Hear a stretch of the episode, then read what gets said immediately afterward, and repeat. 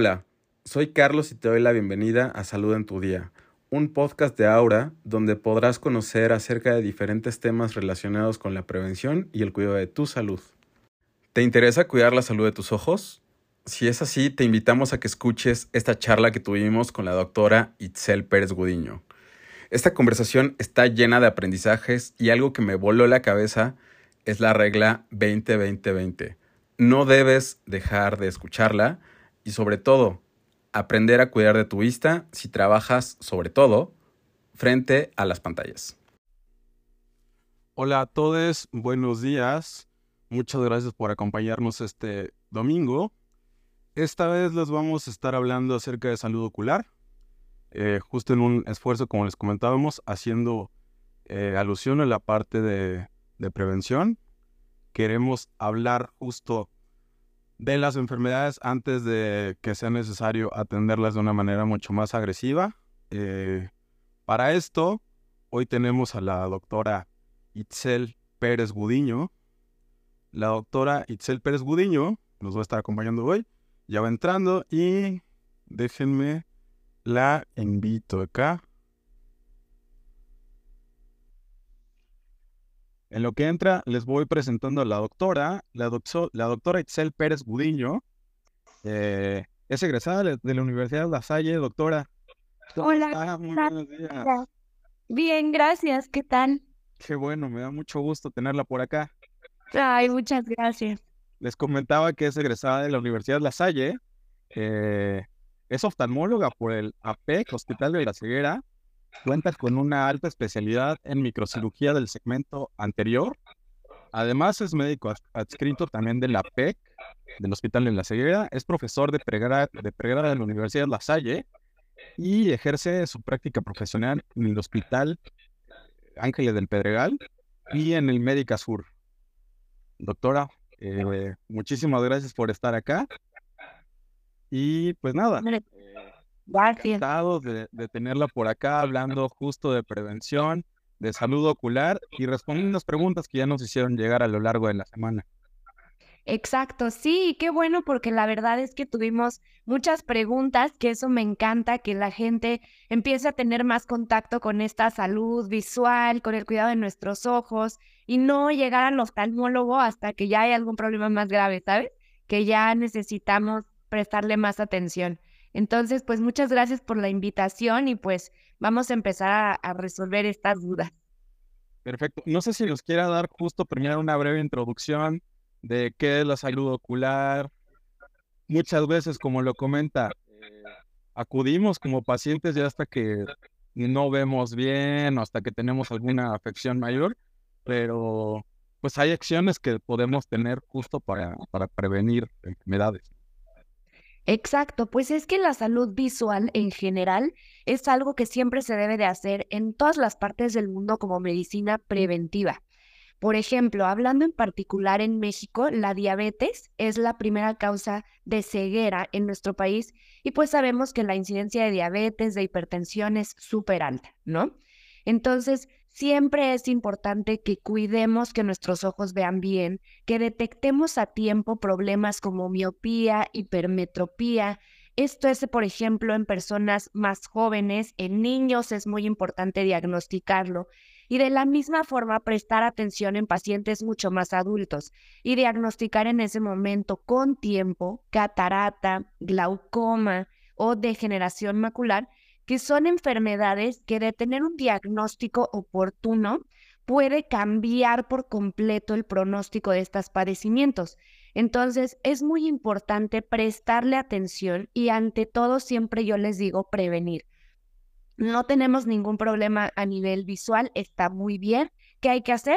Ir al oftalmólogo al menos una vez al año para saber cómo está nuestra graduación, nuestra presión intraocular, cómo están las estructuras internas del ojo y pues nuevamente enfocarnos en este cuidado que es tan importante.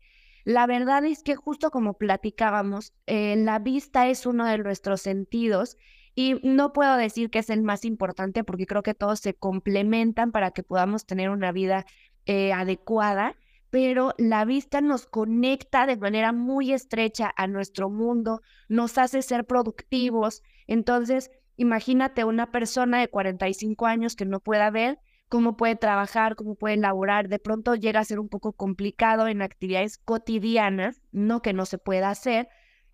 Y nuevamente, eso es lo importante, cuidarnos, hacer consciente que hay que ayudar a eh, estos diagnósticos tempranos y atacar a tiempo para poder prevenirlo.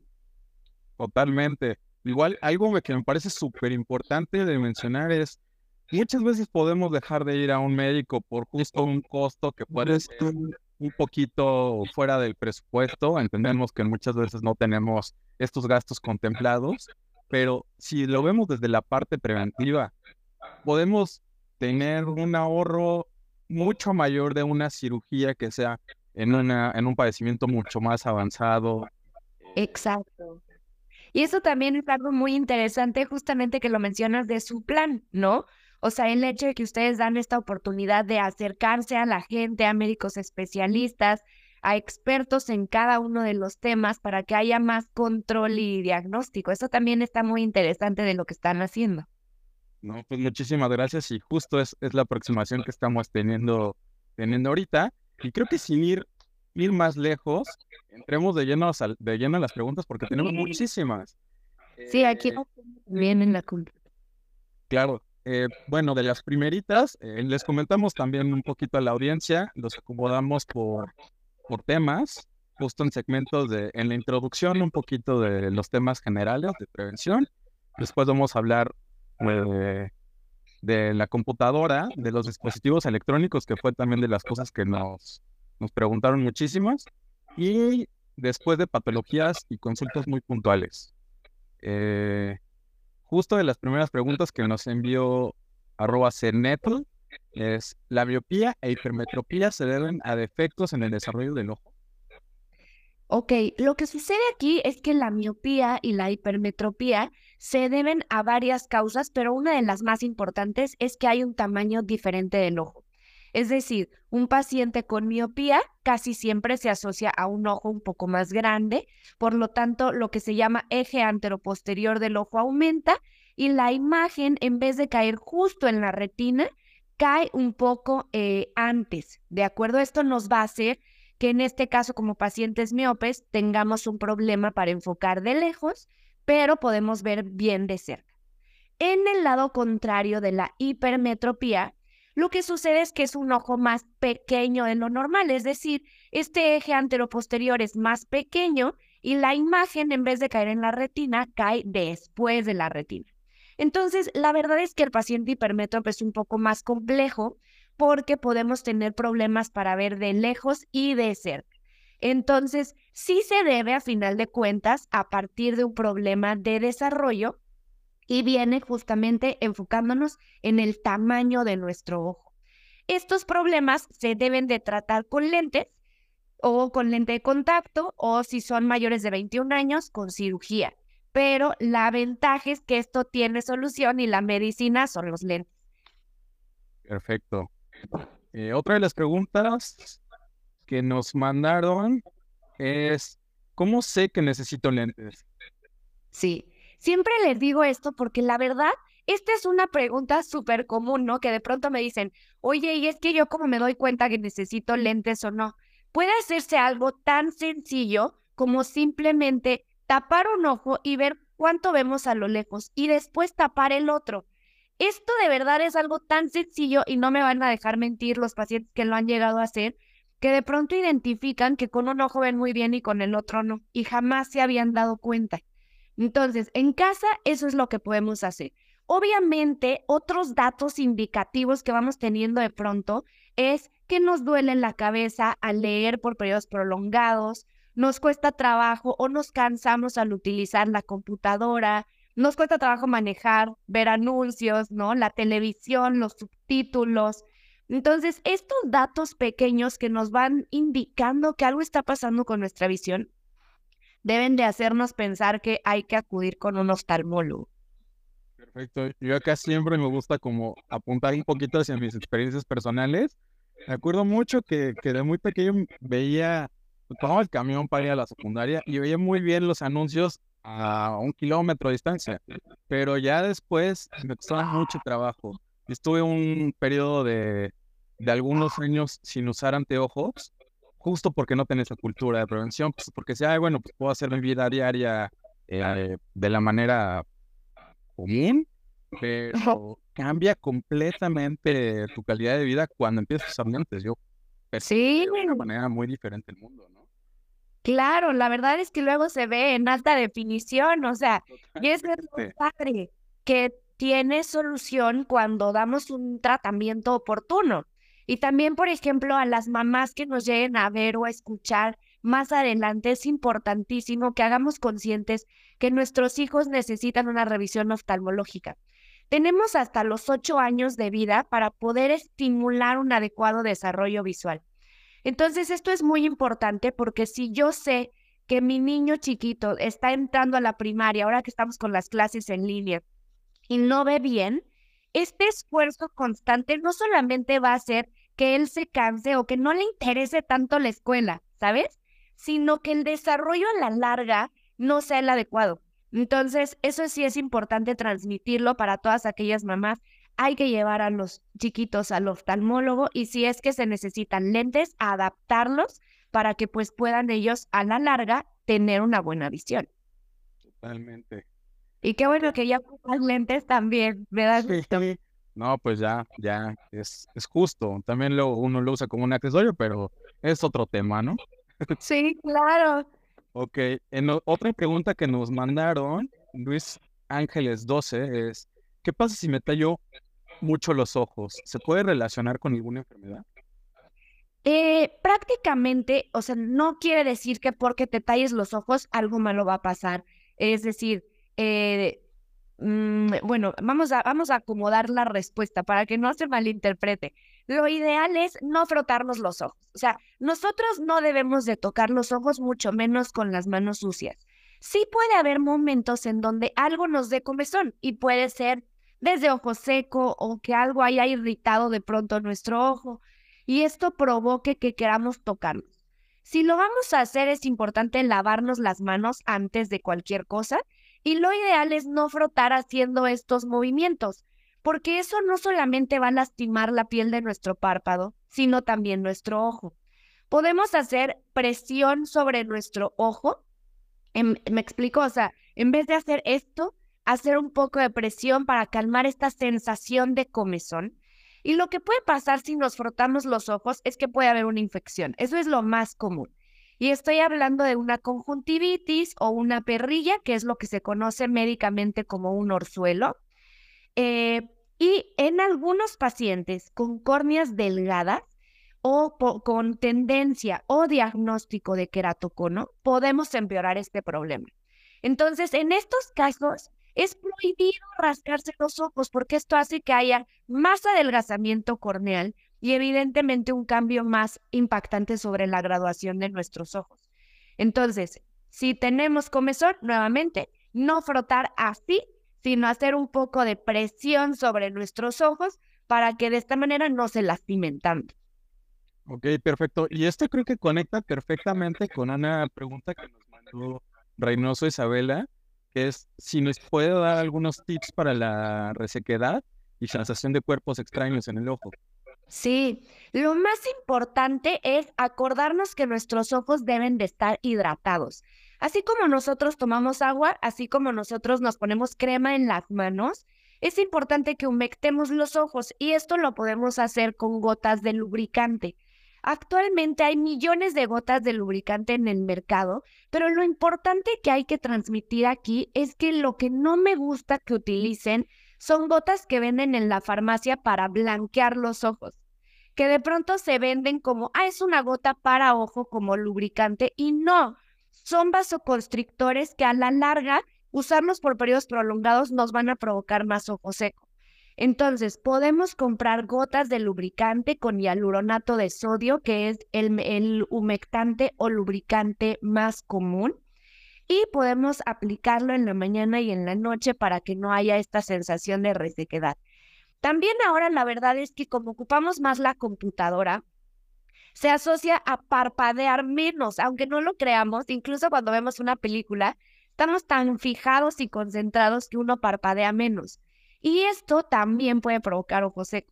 Entonces, otra cosa que hay que hacer es esta famosa regla 20-20-20, que no sé si la has escuchado, pero lo que quiere decir es que por cada 20 minutos de trabajo en computadora o en dispositivos electrónicos, debo de descansar 20 segundos viendo algo a 20 pies. Que para, para fines prácticos es por cada 20 minutos descansa 20 segundos viendo algo de lejos. Esto inmediatamente te va a hacer parpadear y de manera natural o fisiológica vamos a aumentar nuestros ojos. Entonces esos son dos buenos consejos.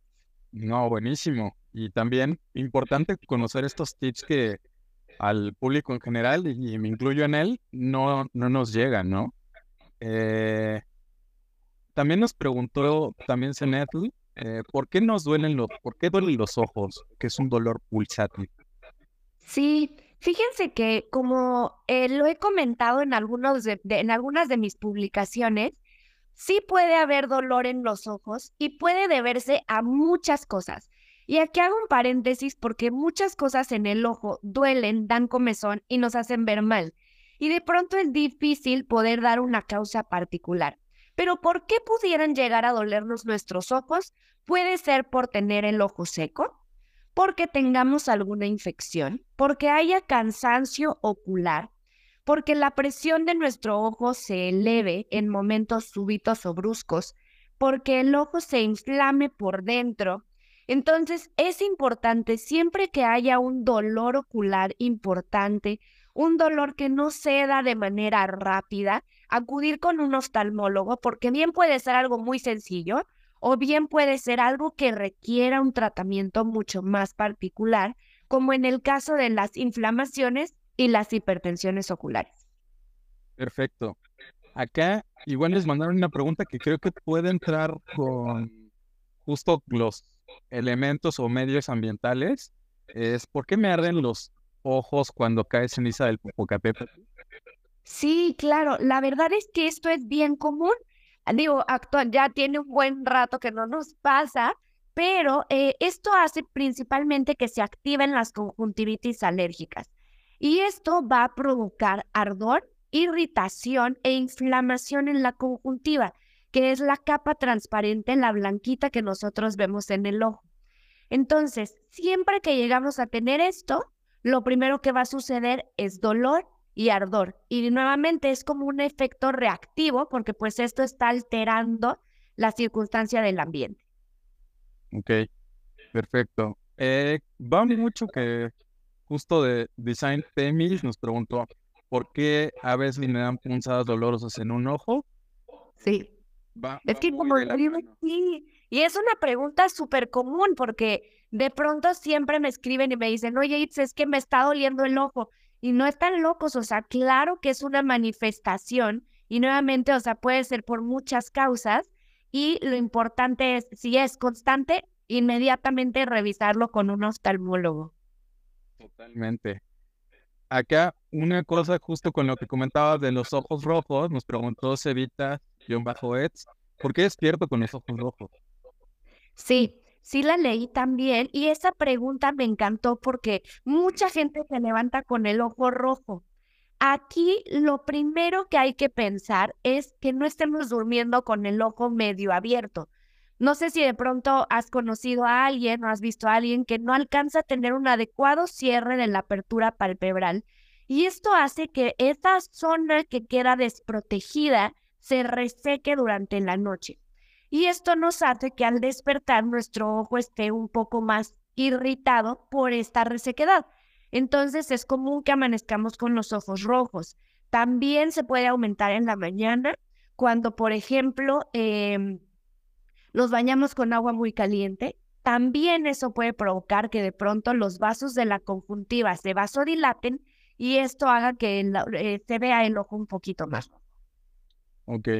Eh, Fíjate que acá, exacto, sí estoy viendo que Odalis nos puso que qué nos recomiendan para aliviar el cansancio de los ojos por la noche. no es sueño, pero a veces me cuesta estar con los ojos abiertos. Sí, y totalmente entiendo esa sensación porque de pronto hasta se siente el ojo pesado e incluso mejora cuando nosotros lo cerramos un poquito. Si esto llega a suceder, nuevamente lo que les recomiendo es que utilicen gotitas de hialuronato de sodio en la mañana y en la noche para que esto nos ayude a aumentar nuestra superficie. Perfecto. Y yendo un poquito también por las preguntas que ya nos han mandado al público. Eh, normalmente hacemos como corte hasta el final que contestamos, pero contestamos ahorita. Sí. Mandaron eh, Hernández. Nos dice, me operé los ojos con láser y ya no veo bien. ¿Me puedo volver a operar?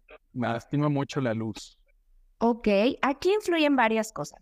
Primero que nada, es importante ver qué graduación tenemos ahorita. Si verdaderamente podemos, eh, hay que diferenciar entre si hubo una graduación residual o hubo algo que está cambiando la forma de nuestra córnea y que esto esté haciendo que la graduación aumente. No es lo habitual que después de que estamos operados de cirugía refractiva tengamos cambios en nuestra cantidad de visión. Entonces, si esto está sucediendo, hay que revisarlo inmediatamente. Y em, la, otra, la otra mitad de la pregunta, ¿cuál era? Que le lastima mucho la luz. Ah, tienes razón, la luz. Eso sí es esperado. Todo paciente operado de láser o de refractiva les va a molestar más la luz, las los focos se van a ver un poco diferentes, se ven con halos. Y esto me encantaría que no sucediera, pero sí va a pasar en todo paciente que está operado de cirugía refractiva solo por haberse expuesto al láser. Perfecto. Eh, otra de las preguntas que tenemos es, ¿es normal sentir dolor con en los ojos al aumentar la intensidad de la luz? Sí, de hecho sí, y esto es porque hay una sobresaturación de este estímulo luminoso. Lo esperado es que dure aproximadamente unos 5 segundos y posteriormente nuestras células se van adaptando a este cambio de luz y este estímulo debe de dejar de molestar. Pero si es esperado, es como, como este switch celular o neuronal que sucede adentro de nuestros ojos y sí tiene un periodo de adaptación que más o menos nuevamente son como cinco segundos. Ok, perfecto. Una de las preguntas anteriores que, me salté sin querer es que si recomiendo usar lentes de contacto en tiempos de COVID. Bueno, es muy buena pregunta porque la verdad es que por un momento se pensó que los lentes de contacto no eran seguros, Después se encontró que no hay evidencia que haga que sea peligroso el uso del lente de contacto. Lo que hay que evitar hacer es evitar tocarnos los ojos. Es decir, si yo en la mañana me coloco mi lente de contacto con un aseo adecuado de manos, como estamos acostumbrados, no va a haber mayor problema o no va a aumentar el riesgo de que yo tenga contagio por COVID.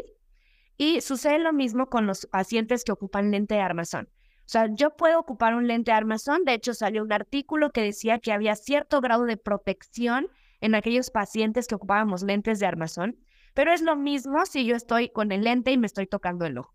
O sea, a final de cuentas, lentes de contacto de armazón son seguros mientras no nos estemos tocando la cara. Perfectísimo. Eh, otra de las preguntas que les mandaron es, tengo ardor en ambos ojos y por, por lapsos de pocos minutos ¿Qué puedo ocasionar esto? Fíjense que aquí el ardor en algunas ocasiones sucede cuando no tenemos una buena calidad de nuestra lágrima. La lágrima es lo que protege al ojo por fuera, ¿sabes? Y principalmente está hecha de agua, de grasa y de mucina. Pero ¿qué pasa cuando tenemos más grasita de lo normal y esto es en nuestro párpado? Esa grasa se mete al ojo y empieza a alterar la composición de la lágrima y puede provocar ardor.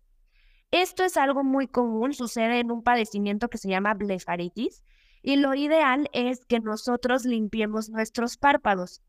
Lo podemos hacer con toallitas especiales, que son toallas oftalmológicas, o bien con shampoo de bebé con la intención de que no ardan más nuestros ojos, pero hacer una adecuada limpieza para que esta grasa no se esté metiendo al ojo. Perfecto.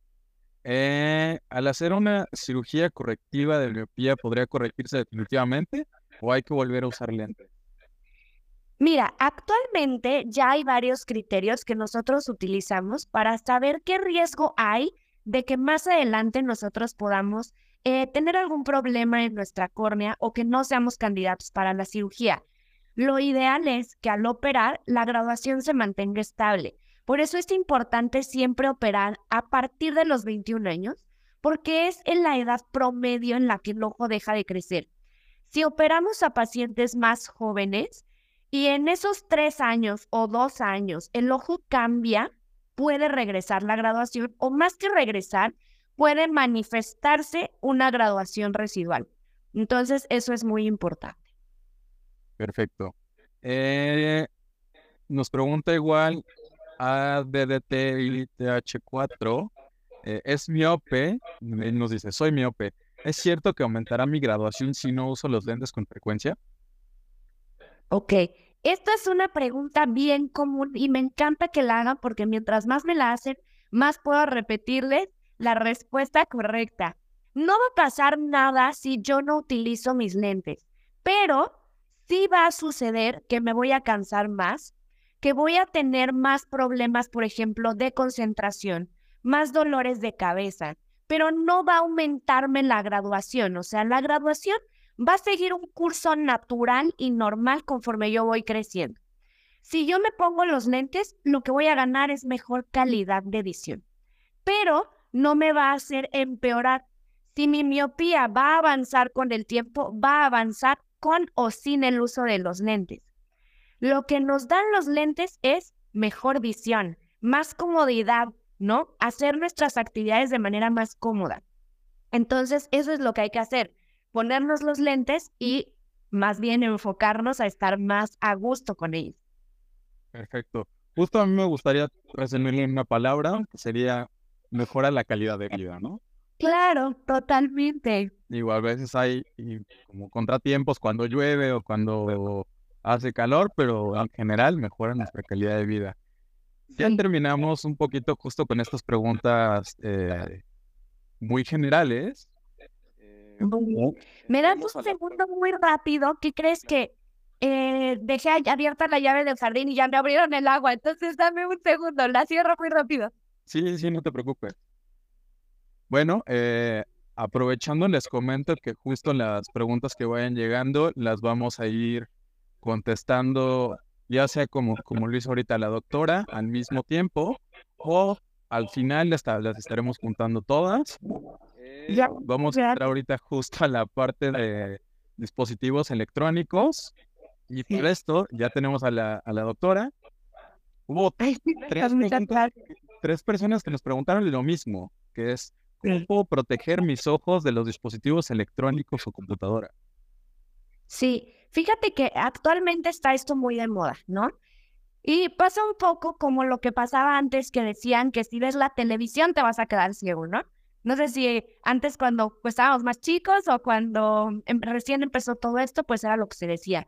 Y ahora está esta cuestión de que si ocupas los lentes, o si ocupas la computadora, algo va a pasar con tus ojos, va a haber daño, etc. Y de pronto, no sé si has escuchado, que empezaron a vender estos lentes amarillos como para protegerte de la luz. Aquí lo importante es saber qué puedo hacer si ocupo mucho tiempo la computadora. Es, primero, regla 20-20-20, como ya lo platicamos, acordarnos que hay que descansar nuestros ojos y parpadear.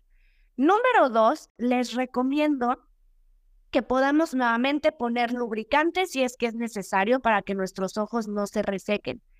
Existen filtros que podemos poner sobre las micas de nuestros lentes que protegen de la luz azul. Pero algo aquí importante es que esta luz azul sí viene emitida por las pantallas, pero la principal fuente de emisión de luz azul es el sol. Entonces, esto es algo con lo que hemos estado expuestos toda nuestra vida. Podemos utilizar este filtro sobre nuestros lentes. De hecho, no, no se cambia de color la mica, o sea, es una mica transparente. Y de esta manera estar protegidos. Lo que sí se ha visto, por ejemplo, es que la luz azul del sol en una gama en particular, que es la luz azul violeta y la luz azul turquesa, sí predispone a tener más catarata y más degeneración macular. Hablando solo de dispositivos electrónicos, lo que les puede provocar la computadora es fatiga, sensación de resequedad u ojo rojo. Para eso, nuevamente, descanso, lubricante y mica para proteger los ojos. Perfecto. Eh, creo que justo nos preguntaron otra de qué hacer para cuidar mis ojos cuando paso mucho tiempo frente a la computadora. Acá podríamos ir justo con la regla 2020 que no 2020 que nos comentaba. Exacto. Eh, ¿Por qué me lloran los ojos después del uso de la computadora? Principalmente esto es justamente porque no parpadeamos lo suficiente.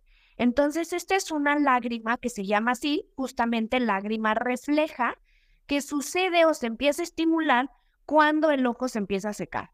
Entonces, esto puede suceder cuando estamos mucho tiempo en la computadora y no es algo patológico, al contrario, qué bueno que eso sucede para humectar nuestros ojos. Si constantemente hay una sensación de lagrimeo, bueno, eso sí hay que revisarlo y revisar la vía lagrimal. Pero ante la computadora sí puede suceder que de pronto tengamos este lagrimeo. Perfecto. En la nos hicieron otra pregunta que creo que se contesta justo con lo que nos, nos comentó anteriormente. ¿Es necesario usar lentes para proteger mis ojos de la luz de la computadora y el celular? Sí, ¿no? Un poquito de esto. Exacto, o sea, esto es importante decir. Si yo, yo, eh, ahorita que estamos más en la computadora, lo que yo les recomendaría es, revisemos que no necesitemos aumento para alguna actividad, porque hay pacientes que pueden necesitar un poco de graduación, ya sea de miopía o de hipermetropía, y lo podemos hacer para la computadora. Primero que nada, revisar si mis ojos ven bien. Número dos, saber que sí podemos poner filtro, nos van a ayudar para disminuir un poco la fatiga ocular o la sensación de basura o de resequedad. Claro que sí, pero nuevamente repetir que la luz emitida por la computadora actualmente no hay evidencia científica que diga que lastiman los ojos. La luz azul emitida por el sol, eso sí está demostrado y descrito, que va a provocar enfermedades internas en el ojo. Entonces, ¿podemos poner filtros? Claro, pero si mi ojo es un ojo completamente sano, veo bien y estoy ocupando mi compu normal, yo diría, no es necesario hacer unos lentes, solamente descansar por periodos y humectar nuestros ojos con lubricante. O sea, hacer como esta diferencia y no caer en este estrés un poco de que si ocupo la, computadora necesito el lente para proteger mis ojos. Hay otras maneras más efectivas de proteger los ojos que simplemente con un lente con filtro. Ok. Yo creo que aquí voy a tomarle una pregunta súper personal. ¿Qué tanto afecta el utilizar la computadora a oscuras, por ejemplo? Que solo sea la misma fuente de luz y que sea con lo que estamos trabajando. Eso sí, lo ideal es no hacerlo. Eh, lo ideal es, si vamos a trabajar en la computadora, es hacerlo con una luz, aunque sea una luz discreta al lado de nosotros. Y lo mismo sucede con el celular. Nuevamente, no va a provocar una patología interna, pero sí te va a hacer que el ojo se irrite más, amanezca más rojo y a la larga haya sensación de basura o que sientas el ojo más cansado. Eso es lo que va a provocar por ahora el que hagas eso. O sea, siempre hay que hacerlo con una luz cercana a ti. Perfecto. Eh, mm, otra de las preguntas que ya fueron de patologías puntuales es, ¿cómo se tienen que tratar los orzuelos? Nos preguntó Sandy Sosa. Ay, es que los orzuelos son las famosas perdillas. Y eso de verdad es súper común. O sea, he tenido pacientes que se espantan demasiado porque pues tú sabes que es una bolita que aparece en, la, en, en el párpado superior o el inferior y que es muy aparatoso porque obviamente se pone rojo, duele, se hincha y en este momento uno quiere correr al oftalmólogo pues porque es nuevamente muy aparatoso. Eso sucede porque se tapó una de las glándulas que producen grasa en nuestro párpado y esto también se puede sobreinfectar. En estos momentos lo que hay que hacer es aplicar fomentos de agua caliente, esto con la intención de mejorar el drenaje de esta, grasita que se está acumulando y si es necesario colocar en pomada o en ungüento antibiótico. Para esto siempre les recomiendo no automedicarse y si tienen algún problema como estos orzuelos, acudir con nosotros eh, o con, con cualquier oftalmólogo de confianza para poder dar el manejo adecuado, pero de manera aguda. Como nos pueden ir ayudando ustedes, es únicamente aplicando calor, fomentos tibios a calientes para que esto se vaya desinflamando poco a poco. Evitar apretar y apachurrar, eso está prohibido, no hay que hacerlo, por favor. Y en ocasiones he tenido pacientes que no sé si has escuchado que de remedios caseros se ponían chiles calientes o papas calientes, ¿no? Eso a la larga sirve por el calor, pero no sirve porque el chile libera la capsaicina, que es lo que hace que el chile pique. Y eso puede irritar todavía más el ojo. Entonces no hay que hacer nada de remedios naturales solo poner fomentos calientes. Perfecto. Otra pregunta que nos mandaron es, ¿a qué se debe el glaucoma piógeno? Ah, el granuloma piógeno. Granuloma, perdón. Sí, leí, ¿no? Que decía, ¿cómo lo trato? Lo, lo ideal, esta es una lesión que puede aparecer en la conjuntiva y es una lesión que ocupa un volumen bastante grande y evidentemente vamos a tener una sensación de basura o de cuerpo extraño. Lo primero que hay que hacer es empezar un tratamiento tópico con gotas para desinflamar y en ocasiones también es necesario quitarlo con cirugía. Entonces, a final de cuentas, sí amerita em, una revisión oftalmológica y valorar si es posible tratarlo con tratamiento o bien pues ya hacer un tratamiento quirúrgico. Ok. Eh, otra de las preguntas que nos mandó Carla H. Ajá. El teri... ¿Cómo es? Terigión. Ah, terigión. Terigión. Ajá. regresar después de extirparlo? Sí, sí puede regresar. Y esta es una pregunta que me hacen muy seguido los pacientes que se quieren operar de terigión. El terigión es la famosa carnosidad. Esta, esta lesión que aparece adentro del ojo, que es la triangular, que hace que se vea como una carnita en el ojo. Eso es lo que se llama terigión, es una malformación de la conjuntiva.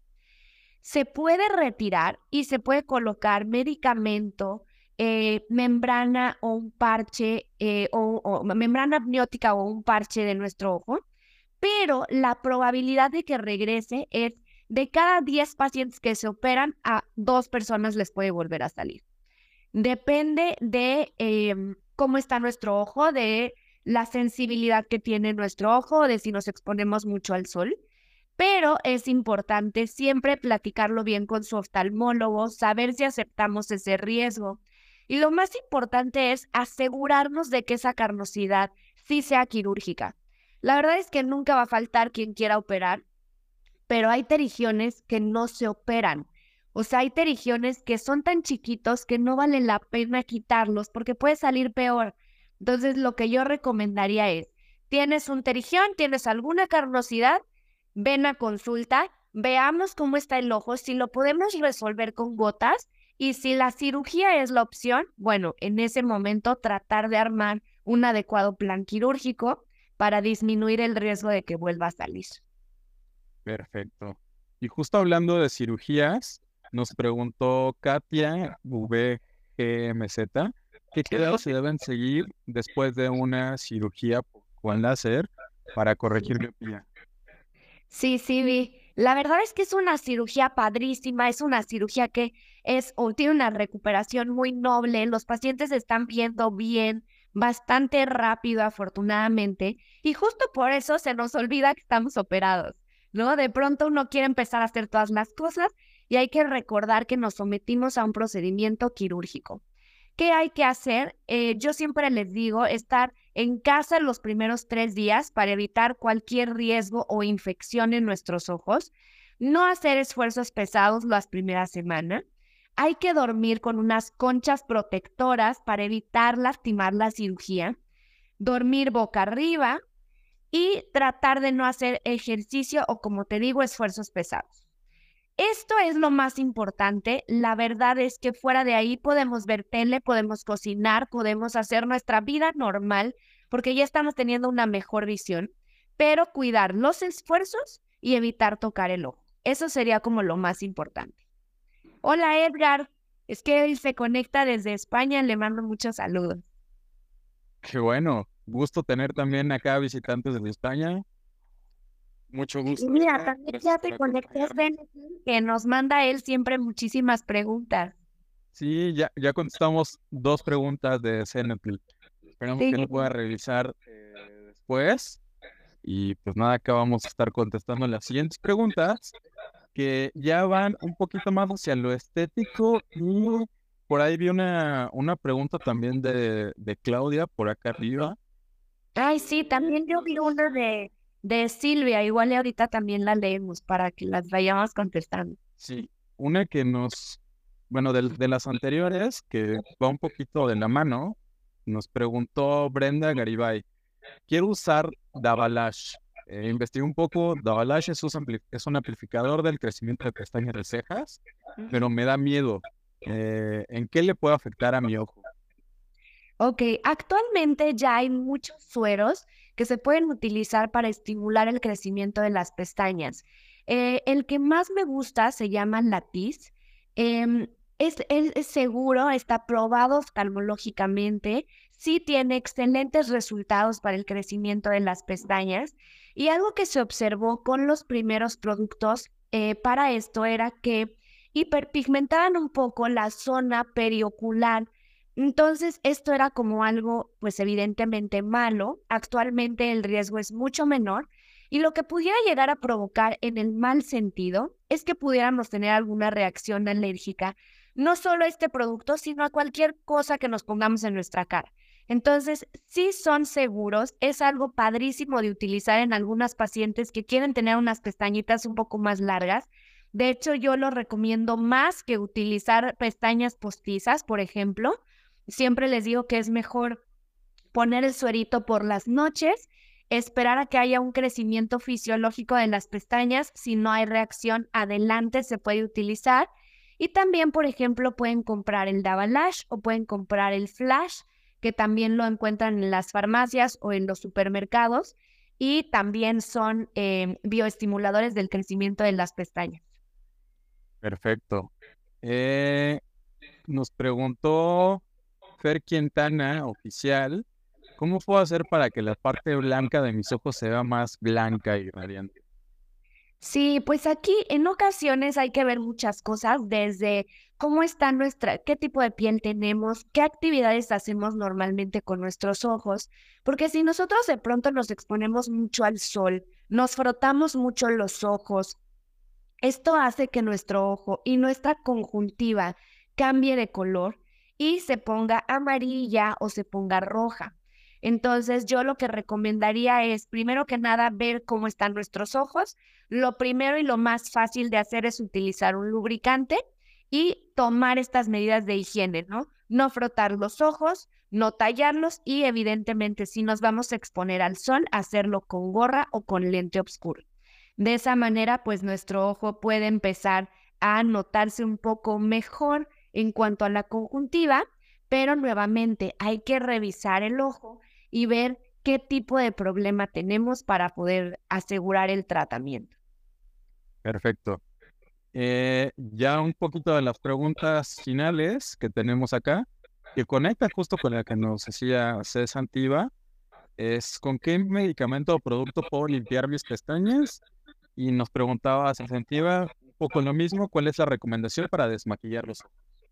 Claro, la verdad es que esta pregunta me encanta porque nosotras nos maquillamos diario. Entonces, algo que sucede muy comúnmente, que ahorita también está muy de moda, es utilizar los aceites, ¿no? Que, que el aceite de coco, el aceite de ricino, el aceite de almendras para desmaquillar, etcétera. Estos hay que evitarlos, ¿de acuerdo? Porque podemos justamente aumentar esta cantidad de grasa que hay en nuestros párpados y podemos tener infecciones o inflamaciones en los párpados que se llaman blefaritis. Lo que yo les recomiendo, si ustedes utilizan un rímel contra agua, es que ocupemos em, desmaquillantes bifásicos. De hecho, eh, hay un desmaquillante que me gusta muchísimo de Eucerin, que es justamente para este tipo de rímel. Y lo que hay que hacer es mojar el algodón y colocarlo sobre nuestros ojos sin frotar, sin manipular, literalmente sin hacer nada. Y este, este limpiador lo que hace es que disuelve estas partículas de rímel y el rímel se cae por completo. No hay que frotar los ojos, no hay que desmaquillar tallando únicamente estos desmaquillantes bifásicos. Nuevamente, con colocarlos sobre nuestros ojos durante unos 10 segundos, van a ver que van a poder desmaquillarse sin mayor problema y no van a lastimar los ojos. Entonces, eso es lo que hay que hacer. Nada de aceites y sí cuestiones bifásicas o agua micelar. Y siempre acordarnos que después de hacer esto, hay que lavar la cara. O sea, hay algunas aguas micelares que nos enjuagan, pero entre que si se enjuaga o no se enjuaga, yo siempre les digo que después de desmaquillarse, laven la cara. Muy interesante, muy interesante. A mí que no me toca maquillarme. Sí. Es muy interesante ver esto. Y digo, viendo a mamá, ella sí era como de limpiarse con crema, incluso papel, pero es muy importante también dejarle ver. Sí, exacto. Adecuado.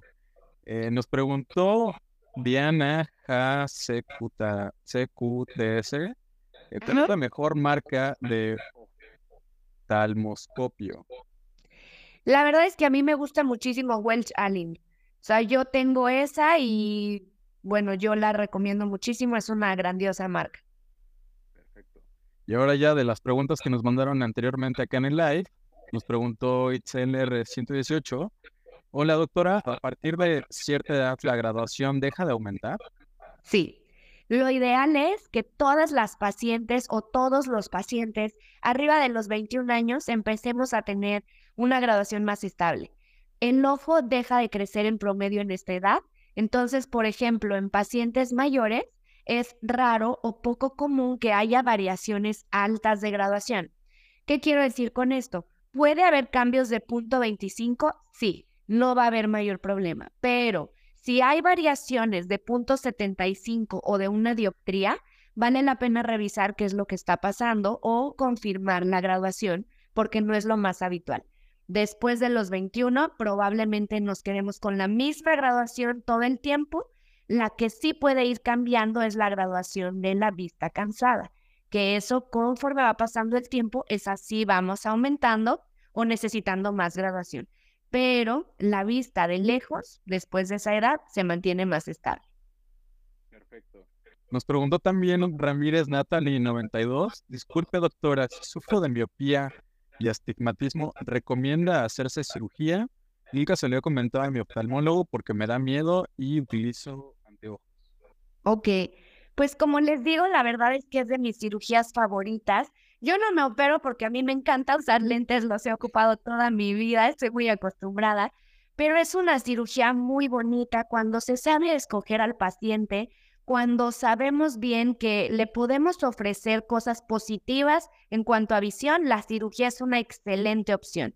Es actualmente es segura, es de rápida recuperación y eh, no duele, dura más o menos 15 minutos y muchos pacientes se echan para atrás porque les da miedo cuando ven videos en YouTube. Yo lo que les digo es que no lo hagan, confíen en su oftalmólogo y si nosotros les decimos con confianza que no duele, háganlo, aviéntense. Si son candidatos, hay que estudiar que seamos aptos para el procedimiento. Y si es así, bueno, pues la cirugía es una excelente opción. Buenísimo. Eh, nos pregunta también el Aragón, ¿Hay algún factor específico por el que se den las perrinas? Sí, y principalmente es, de entrada ya hay una predisposición a tener este problema, pero también es este exceso de grasa sobre las glándulas de meibomio, como les digo, en la línea de los párpados, y tocarnos los ojos con las manos sucias o no desmaquillarnos o no lavarnos bien la cara.